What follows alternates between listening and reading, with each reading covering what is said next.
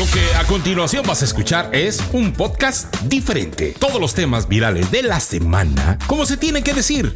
Dani Lomelí, la plebita, y Adrián Escobedo, el estimado, te traen no solo la nota, sino el chisme completo. Todo lo que se dijo y lo que no, también. Quédate y entérate aquí en La plebita y el estimado. ¿Qué tal? ¿Cómo estamos? Buena noche, buen día, buena madrugada, buena la hora que nos está acompañando. Qué bueno que está en este podcast. Que bueno, antes de arrancar y saludar a mi compañera, quiero agradecer a todas las visitas que hemos tenido, que a pesar de que somos nuevos, ahí vamos, ahí vamos, gracias a usted. Y ya está aquí con nosotros, Dani, la plebita. ¿Cómo estás, Dani? Pues, ¿qué te digo, mi queridísimo Adrián? Ya estoy mejor de la garganta que eh, de lo que estaba la semana pasada pero aquí con un gustazo tremendo, pues ya de platicar cosas nuevas y pues también, ¿por qué no? Decir de nuestra, de nuestro ronco pecho, pues qué pensamos, ¿no? Digo, para eso es al fin y al cabo cada podcast. Así es, de eso se trata, de platicar un ratito. Lo que a veces no nos da chance al aire por los tiempos, vamos a platicarlo aquí. Y bueno, esta semana pues viene cargadita de mucha inclusión, porque estábamos viendo que vienen películas nuevas, este remakes y híjole, no sé si sea conveniente este, tan obvia la inclusión o, si tiene que ser así, ¿no? Hay algunas partes que yo creo que son pues de más. ¿O tú qué piensas? La neta, te voy a ser honesta, Adrián, yo ya estoy hasta el gorro de eso. Yo ya estoy hasta el gorro. y mira que yo estoy muy a favor de que todos tengamos el mismo derecho, las mismas oportunidades, sí. Pero la neta, yo ya estoy hasta el gorro de que, ¿por qué no crear nuevas historias? O sea, ¿por qué tienen que recurrir a las historias que ya todos conocemos y que ya todos nos pintaron de una forma? A, mí me enoja que con tal de incluir un color de piel, se tenga que de repente cambiar todo lo que ya conocemos. Entonces, la neta, me enoja y, no estoy de acuerdo. La neta, no voy a ir ni siquiera a, ir a, ver La Sirenita. No voy a ir a ver ninguna, ningún remake que esté disfrazado de inclusión forzada. No lo voy a ir a ver. Me enoja porque dices, oye, no hay suficientes escritores buenos para crear buenas historias? Si quieres eh, reforzar o si quieres apoyar, por ejemplo, a la comunidad, ahora sí que al Black Power, pues entonces genera una historia poderosa, ¿no? Digo, ahí está Black Panther, que en su momento cuando se estrenó, no sé hace cuántos años que serán, dos, tres años. ¿Por qué no generar algo? A mí me encantó la película Black Panther me fascinó, me encantó todo los efectos, la historia, la trama, bueno, el actor principal, ya no ya no digamos más. Ajá. ¿Y por qué no generar historias con ese poder para ahora sí que si quieres, pues para cada color de piel, ¿no? Para que no anden de envidiosos. A mí eso ya, ya me tiene cansado. Eh, sí, sí, sí es cansado de repente. Y, más porque este, hay películas que son muy frescas todavía en el auditorio, en el público que es ahora papá. Y que lo primero que vas a brincar es, espérate, pues cómo no, toda la vida fue de un color. ¿Por qué lo cambias?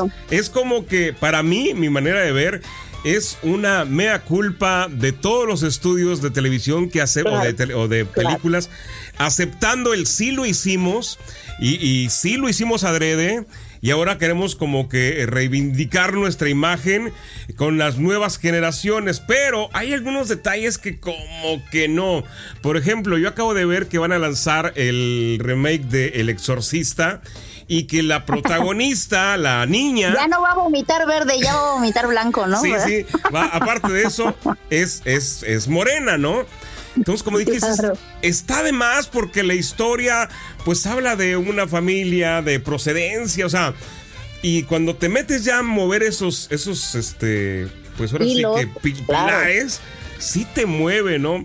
Platicamos también hace ratito del de, hada de Pepe Grillo que bueno, dices, ok, es un hada, ¿no? Es algo inventado, puede ser del color que tú quieras, ¿no? No hay, no hay tanto problema, pero siempre te han pintado las hadas, pues blancas, seamos realistas.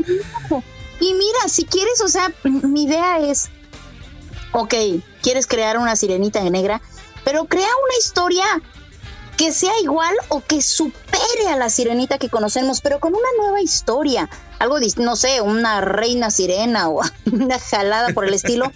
pero algo que supere, no, no quieras hacer lo mismo, tomar la misma trama y de repente es como si vas, es lo, es lo que yo pienso, como si vas a un restaurante a comerte un buen trozo de carne, un buen corte de carne, y de repente pues te dicen, ay, mírate, es que tenemos esta carne que es vegana, que está hecha de plantas, y, o sea, dices, no, yo me quiero comer un buen corte de carne, no me quieras dar algo que, pues que no es lo que yo vengo a consumir, no sé.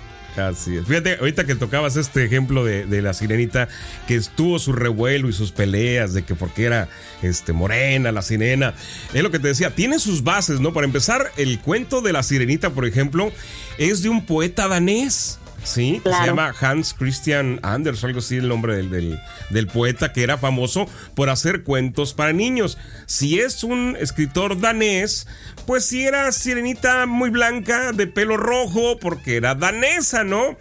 Ajá. Pero luego caemos, se están peleando por el color. Oiga, para empezar, pues es una sirena. O sea, sí captan que las sirenas no existen, ¿no? Las puedes poner del color que se te pegue la gana y se meten en esa enfrascada de, de que, que, por qué el color y que pues para empezar no existe. En segundo, pues el escritor era danés, por eso era pelirroja y era blanca, o sea, vamos, describe de dónde es.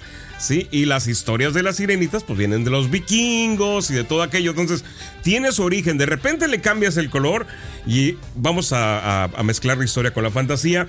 Explícale a un niño la historia de los vikingos en, en morenos. Claro. Claro, y mucha gente dice es que, de hecho es lo que he visto en redes sociales, pues es que ustedes sí saben que las, sirenas no existen, entonces, ¿qué tiene de malo que sea negra? A mí no me importa si es asiática la condenada sirena, pero que les creen una historia, porque, ¿por qué hacer remakes? ¿Por qué seguir viviendo de las obras cuando puedes generar una historia impactante y fuerte, haciéndole honor a tu tono de piel, a tu raza, a tu cultura, digo, se ha hecho poco a poco con el tiempo y se puede hacer, pero ¿por qué seguir viviendo de, lo, de las obras? Digo yo. Exacto. Qué intenso, ¿no?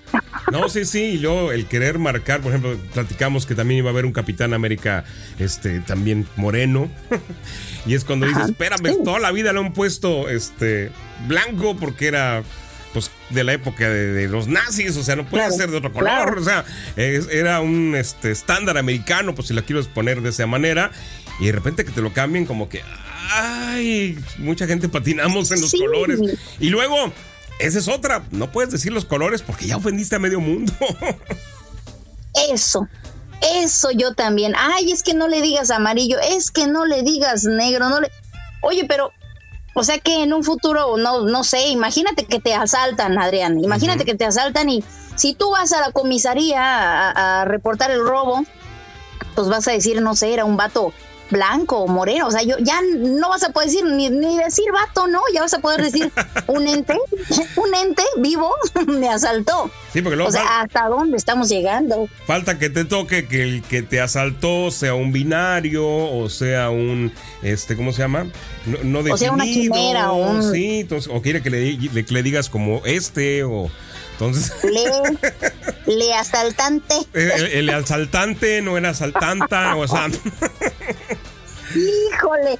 Bueno, eso ya, ya, hijo, en el, en el podcast anterior también hablamos más o menos de esto, Adrián. O sea que la gente va a pensar que somos viejitos, pero es que no, o sea, ¿por qué no llamarle un cuadrado al cuadrado y círculo al círculo y triángulo al triángulo como antes, ¿no? Exactamente. Y luego, bueno, estamos hablando de las adaptaciones para hacerlas, este, ¿cómo se llama? Eh, para todo mundo, así que ya no eran, antes eran aptas para todo público, ahora deben ser aptas para todas las sensibilidades y que nadie se sienta, este, pues menos ni más. Luego lo hacen y ya ves lo que pasó con la película de Buzz Lightyear, que salió una pareja ahí de, de mujeres que era pareja sí. y luego se ofendieron también, que porque, ¿por qué salían? Total, que quién no se entiende. Que sabes que acá, ahora sí que analizando, porque estaba escuchando también la canción de Hakuna Matata, que me encanta, Adrián, Ajá. y hay una parte, no sé si recuerdas tú, en la que Pumba está cantando y dice, este, mi nombre cambia a Hortensia y mucho sufrí yo sí, sí. cuando no sé qué. Ajá, y, y de repente le dice Timón, le dice, oh no, no enfrente de los niños, o sea, digo, ya habían cosas así más o menos, pero esto de la inclusión a mí ya me está hartando. Lo que sí tengo que decir, el más inclusivo es Mark Anthony en estos tiempos. Porque mira, es tan inclusivo que se casó con una chava que, que es la mitad de su edad, que tiene la mitad de su edad. Ay, qué caray. Fíjate lo que son las cosas, ¿no? Eh, yo creo que ya ahora sí que depende del estatus social. Tú lo ves como inclusivo. Oh, va, claro. va a haber gente que lo vea como, este, ¿cómo le llaman a estos, a los papis? ¿Interés? Eh, sí, pero como tiene un nombre, ya lo, lo, vean como Sugar Daddy, ¿no? Entonces, depende. Oh, bueno. Oh, bueno, pero sabes que esta chica, digo, es modelo, ella fue Miss. Entonces, la neta, yo ahí, híjole, pues ya, ya no sé ni qué decir, digo. Creo Pues- que ahí él no es el que la mantiene, creo que ella también tiene ahí su su, su forma de salir adelante, pero pues, pero es inclusivo, marcante. Eso sí. Eso, eso es Inclu- inclusivo. sí. Fíjate que No está nos buena. podemos quejar. Está buena para los caballeros, ya no son Sugar Daddies, ahora son inclusivos. Fíjate, ahorita que Y está. también para, también para las mujeres, también para las mujeres, Adrián. Ah, ¿Cómo bueno, no? sean inclusivas entonces. ¿Ves? Eso, eso. Oye, pero también, ¿qué onda con Dani Alves? Que también, o sea, bueno, tenemos, yo tengo aquí un tema pendiente, uno Dani Alves y otro de Pablo Lail, que le acaban de, de, de dar cinco años de prisión, pero de esos cinco años le van a desquitar tres que ya estuvo en la cárcel. A ver, suéltele, suéltele, écheselo. Sí, sí, sí. Pues es que mira, el caso es que Pablo Lail estuvo ahí en Miami. Ajá. En algún momento iba de copiloto en la camioneta, en una camioneta, perdón. En la parte de atrás iba su hijo.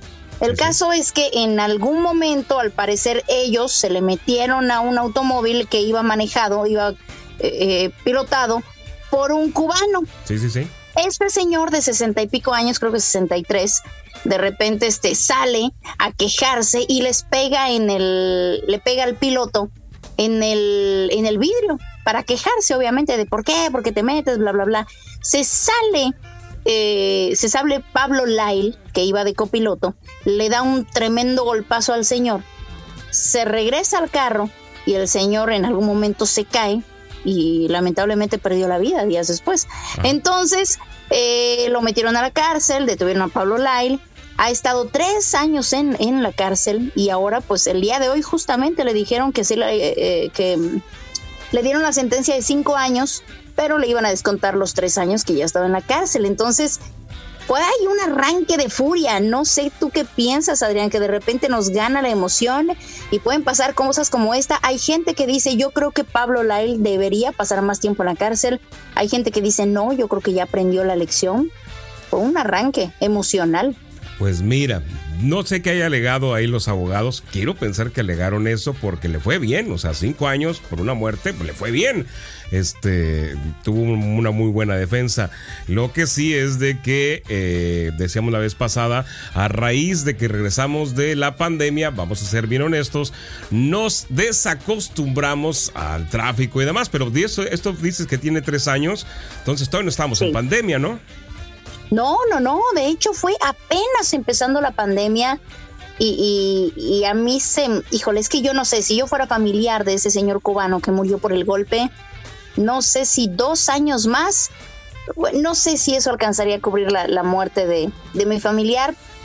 Y, y- y lo que a mí me preocupa más es que Pablo Lael no haya aprendido la lección de, de, de lo que puede generar un sentimiento que no controlas.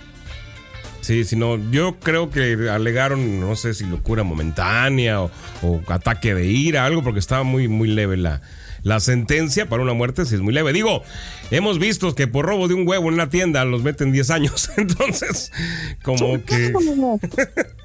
Él en algún momento dijo, ¿sabes qué? Que mi hijo iba atrás y yo estaba preocupado por lo que nos pudiera pasar.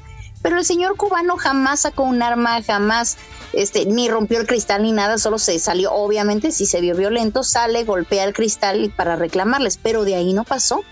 Entonces, como que la justificación de Pablo Lyle, bueno, ahí no sé, pero, híjole, a mí lo que me preocupa es eso, que no haya aprendido la lección y que en estos tres años, digo, bueno, ahora sí que en el tiempo que venga, pues se vuelva a repetir una acción así. Sí, sí, sí está difícil el caso porque distraía al niño, no sabemos cómo se bajó el cubano. eh, sabemos que de repente si alguien se baja y te empieza a golpear el cristal, pues sí nos apanicamos, ¿no? Lo que sigue son balazos. Entonces, sí estamos como que bueno, vamos, vamos a ver, esperemos que sí le haya aprendido, sí se me hace muy poca la condena. Este, La sí, la libró muy bien. eh, y ojalá que, pues que no lo repita. Y si no, pues yo creo que ya no se salva de ahí. Pero bueno. Oye, el que, hablando de cárcel, el que sabes que me preocupa es Dani Alves, el expuma, que digo que le estaba yendo bastante bien con los Pumas y de repente a Cambo seguro por andar por andar, a quién sabe, ¿no? Metiéndose con, con una muchacha que primero que sí, que luego que no, y ya no sé. Eh, mira, el de, lo de Dani Álvarez sí hizo mucho escándalo porque cuando llegó a los Pumas le hicieron una entrada triunfal, show, como que era el Mesías, era eh, eh, Messi duplicado, algo así. La verdad es que le hicieron bastante show. Entonces el, el jugador tenía mucho reflector sobre él y tú sabes que si no estás bien parado, de repente mucho reflector te marea. Yo quiero pensar que fue lo que le pasó a este tipo. De repente se la creyó que era semidios y este, pues se pasó de lanza con, con las muchachas, que ahorita pues es lo que menos debes hacer si tienes un montonal de reflectores. Una, fíjate, si gente sin hacerlo de repente la paga sin deberla, ahora haciéndolo, pues peor tantito. Entonces, si no creo que la vaya a librar, ¿eh?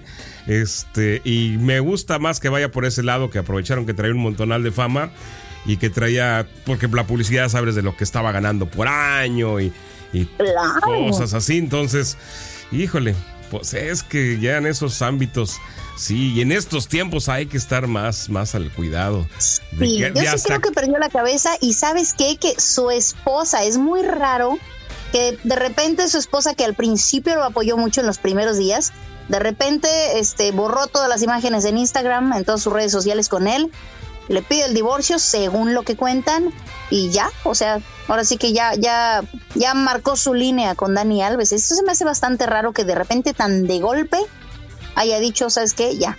Pues mira, raro y no. Déjame te digo, ¿por qué?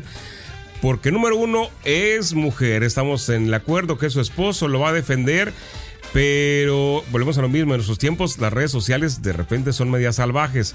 No quiero pensar la cantidad de hate de mujeres que le ha de haber estado cayendo a la esposa por defender al esposo, ¿no? Y pues ya sabes, mujeres así que de repente se meten en peleas que no son de ellas, este, diciéndole, ¿no? Que por qué lo defiende. De mí no vas a andar hablando, ¿eh, Adrián? De mí no vas a andar hablando. No, no, no, no, digo, pero ya ves que hay, hay, algún grado de feminismo que se sale de control. No, claro. Este, estas llamadas feminazis y todo eso. Entonces, de repente, estos, estos bloques de mujeres sí son muy dados a atacarse entre ellas. Entonces, yo quiero pensar que por eso cerró las redes sociales y a lo mejor la pedida de divorcio y demás, como para sí darle una distancia. Y sí, déjame en paz, porque al final de cuentas, pues es mujer, no sabemos si tiene familia, entonces se ve atacada, agredida por su mismo gremio. Eh, ¿Sabes qué, Adrián? Híjole, yo la neta, lo que ando sospechando es que hablando con él, ahora sí que de pareja, ahora sí que ya de, de matrimonio en, un, en una plática íntima. Yo creo que Dani Alves sí le acabó contando todo, ¿eh? Así de dime la neta, no es bronca, pero sí, la hay. y no va a pasar nada, como la mamá, ¿no? Cuando te decía, ven, acércate, no te voy a pegar, llegabas y te soltaba el chanclazo, yo creo que fue más o menos así. pero, pero, uno, a ver, mi hijo, tráeme la chancla, no, me vas a pegar, tú tráeme la chancla y ahí se la llevas, ¿no? Algo así pasó. Pues seguro nunca te pasó, Adrián, yo sé, yo sé que no. Me platicaron. pero sí es... Fue algo así, no sé. Sí, fíjate, también pudo haber sido algo así en un momento de que la confiesa. Y pues tú sabes que estás con el abogado y al abogado le tienes que decir la neta, ¿no? Y él pues ya sabrá qué hacer. Entonces pudo haber sido por ahí o sí pudo haber estado muy duro el ataque también en sus redes sociales hacia ella. Entonces, híjole, es que en este mundo, con, con este poder de las redes sociales, híjole, sí está de pensarse muchas cosas. Sí, sí, sí. La verdad que sí, este, ya hasta asomarte te da miedo y si me asomo y si me asomo mal. Oye, Adrián, y digo, ya que estamos hablando de estas cosas, ¿hay algún actor que tú consideres como que tal vez algún consentido para suplir a Henry Cavill como Superman, chiquito papá? Ah, mira, no voy a decir nada porque capaz que lo van a poner moreno. Ah. y ese sí, ese sería la cabose. ¿eh? en una de esas me lo cambian así, no, yo ya ta, ta, ta. Digo, sería la cabose porque vamos a hacer memoria del planeta de Superman. Nunca se ha visto ningún moreno. Sí, es cierto, Adrián. Entonces, vamos a suponer que en ese planeta no había. sí, entonces ya a lo mejor lo quieren también. Ah, no, sí había en el planeta. Se les olvidó mandarlos. Este, Pero ¿sabes qué puede pasar? Que les manden a Estados Unidos a Roberto Palazuelos y él sería el diamante negro. ah, no. fíjate o sea, ¿no hay algún actor así que tú digas, ese, ese me gusta como para... Es que mira, te, diría, dije el estilo de Superman. ¿Sabes quién haría un buen Superman? Yo creo, este Keanu Reeves. Me gusta como para Superman. ¿Neta? Sí, tiene como que el estilo. Bueno, es que él es. Sí, sí, sí. bueno, es que es, es, Keanu Reeves, o sea, él puede hacer lo que sea, ¿no? Sí, ya estoy muy fanática yo. pero, pero creo que lo van a meter de otro superhéroe, ¿no? Sí va de superhéroe, pero en otra, en otra serie, entonces. Pero sí le hubiera quedado bien a él. Pero es que no, no, así como para Superman no hay. Es que es, es eh, Superman sí es muy estereotipo el que hace Superman. Ahí sí, de verdad, si le van a meter moreno, sí le van a regar. Porque está muy definido el, personaje, ¿no? No, pues tiene que ser papuchón, así, guapo, pues, guapotón, como, como, Henry Cavill, que es un, es un dios casi, casi. Perdóname, Adrián. Esta honestidad, pero es un dios ese hombre. O sea. Sí, sí. Mira, no todavía, creo que hay alguien que lo supere. Todavía Batman, todavía Batman puede ser moreno, ¿no? Pero Superman no. Oye, hablando de Batman, ahí te va la pregunta. ¿Te gustó la actuación de, por cierto, ya se me fue el nombre del último Batman, este chico? Este. Que por cierto era el vampiro de, las películas de Crepúsculo de la saga. Ah, ok, sí, ya sé quién. Fíjate que sí, porque. Déjame decir por qué. El último Batman es un Batman muy pegado a la historia de Batman. ¿sí? No está tan hecho al cómic, sino más a la historia de, de así era, no era oscuro, amargado, está, ¿cómo se llama? Con sus broncas mentales porque las tiene. Entonces, sí está bien interpretado, es así muy oscuro, no, no como lo, habían venido pintando como el de la historieta, como el del cómic, este, o como el Batman de los 60 que era cómico, panzón. Si no era así, o sea, es, es, ¿cómo se llama? Es huérfano, mataron a sus papás, o hay un montón de broncas en su cabeza, ¿no? Este, incluso le vale la, chetos la ley y se quiere echar al maldito. Entonces, sí, tiene, tiene ese, ese don, sí le da, sí le va. ¿Sabes qué? A mí la película me gustó mucho, me gustó mucho la, la, trama, me gustó, me gustó la fotografía, me gustó todo, pero lo que no me gustó fue este chico que estaba tan flaco y que yo decía, ¿dónde están los músculos de Batman? A mí no me gustó que parecía como emo en algún momento con, con las greñas aquí en la cara ya yo dije, no, no, no me, no me está gustando. Se me hizo buena la película, pero él no me encantó, ¿eh? No, no, no. Fíjate que sí, nada más a ver si la próxima película ya la hacen con, con algo más de luz, ¿no? Porque si no, no vamos a ver nada de la película. Sí está demasiado oscura toda la película, ¿no? No oscura en la trama, sino oscura en la filmación. Pero, yo, yo, la sufrí, ¿eh? Se me hizo muy buena la trama. La sufrí. y dije, ay, no manches, ahora sí van a matar a, Batman. No lo mataron. Pero estuvo muy buena la película. Sí, sí, sí. Aparte ya vienen los Oscars, así que vale la pena ir viendo todas las películas que están en los Oscars. Ya ves que está ahí Pinocho, este, Pinoclo, Pinoclio de... Oye, ¿ya viste esa? ¿Ya viste la versión de Guillermo del Toro? Sí, ya la vi, ya la vi. Está ¿Y qué tal? ¿Te gustó o no? Está muy buena, sí está muy buena, está muy pegada al cuento otra vez. Este está, pues es desde el toro, ¿no? Su versión. Con, fíjate, si la comparas con la que hizo Disney, este año, le partió la maceta a Disney, ¿no? Oh, Siendo que Disney es la, la, la, mamá de la película, por así decirlo. Lo que pasa que yo siento que Disney en esta ocasión, por su ánimo de ser inclusivo y de respetar mucho este, a su audiencia infantil ahora, hizo unos cambios que perjudican a la, película. No sé si ya la viste, si no te voy a spoilear. Sí. sí, sí, La película de Disney, si te acuerdas la original, que no se había hecho un remake de los de los 60, en algunas partes... Eh, Pinocho lucha por ser eh, un niño y para eso tiene que cumplir algunas metas, por así decirlo, que le pone helada, ¿sí? Aprender, ser buen niño, ser obediente, no mentir, este, para ganarse el derecho de ser niño. En este trámite de ser niño, eh, se encuentra con cosas malas. En Pinocho de los 60, los gatos con los que se encuentra son malos, se lo llevan a un pueblo malo, que es el pueblo donde está el circo. Le, enseñan a tomar, le enseñan a fumar, le enseñan a mentir, y todo esto sale en la película. Y después entiendes el por qué le enseñan eso. O sea, él tenía que decir, decidir entre el bien y el mal. Y para entender el bien y el mal, pues te tienen que presentar el mal tal cual. Esa es una parte de la película que en la nueva Disney lo cambió. Otra parte importante y la que más me llamó la atención que cambia Disney, cuando a Pinocho le crecía la nariz, es porque mentía. Era un castigo, ¿sí? Sí.